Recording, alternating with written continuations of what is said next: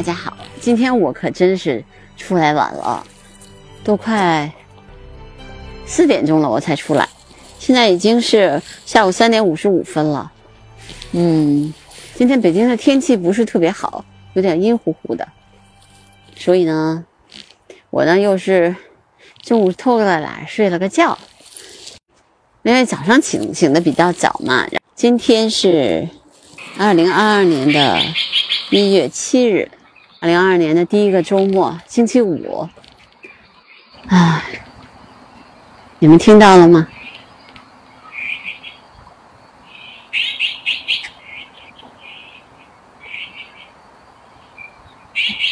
嗯，能听见什么？喜鹊的叫声，还有灰喜鹊，对不对？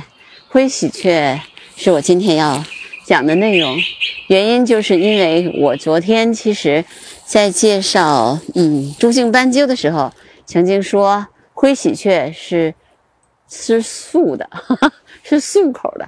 然后后来呢，那个回到家里的时候，因为家里有有嗯有人在监听嘛，然后听到了以后说不对，灰喜鹊不是素口的，它是杂食性的鸟类，而且它主要是吃呃树上的虫子。特别是在北方，嗯，西山地区特别多的原因，就是因为它吃那个松毛虫，啊，我赶紧去查了一下，它确实是以就是所谓的动物性的食物为主要的为主要的那个食物来源，树上的虫子呀，地上的虫子呀，啊，然后包括一些很大的虫子，它都可以吃。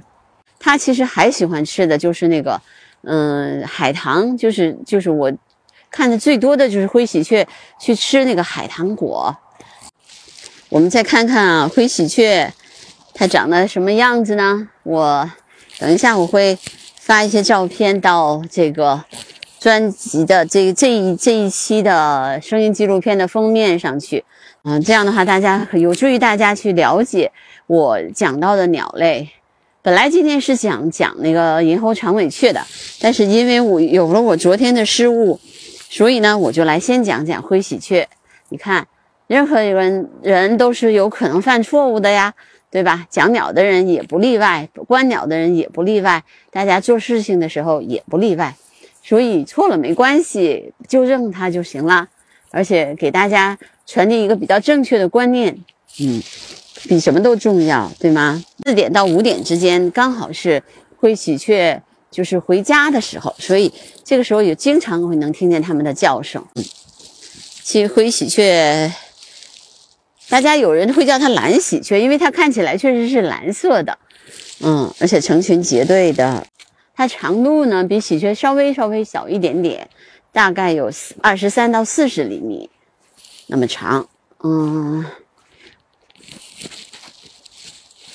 嘴和嘴呢，脚都是黑色的，嗯，然后呢，这个颈到后腿、额到后颈都是黑色的，然后但是它的背是黑色的，嗯，它的它的那个腹部和它的翅膀呢，啊，它的那个其实下体，我们说的下体其实就是它的腹部，它是灰白色的。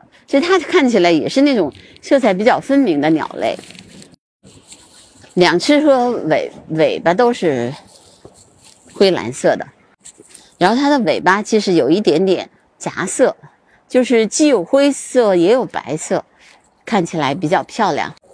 它确实是比较喜欢在这个松林地带活动，它其实分布特别广，但是再往下，它最南就到福建。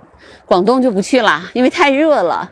那灰喜鹊实际上是一还是就是北方，在北方的一个优势鸟种，它比较习惯于北方的这种温度。我们我们去去一个地方去找一下灰喜鹊。我知道我们这边那个加油站旁边有一个小树林，那里面全是灰喜鹊。我们待会儿去录一下它的叫声。灰喜鹊吧，很少有看见它。单独活动的时候，大部分它都是成群结队的。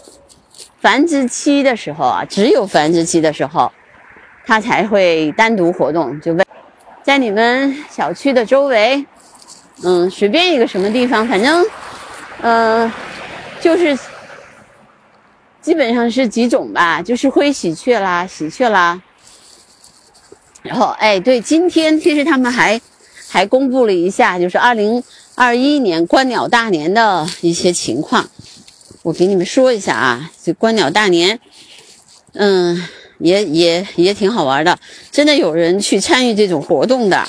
二零二一京津冀一体化观鸟大年圆满结束，北京有十前排前十的喜鹊占第一位。麻雀第二位，灰喜鹊第三位，绿头鸭第四位，朱颈斑鸠第五位，白头鹎第六位，小皮蹄第七位，苍鹰第八位，金翅雀第九位，中途鸦雀第十位。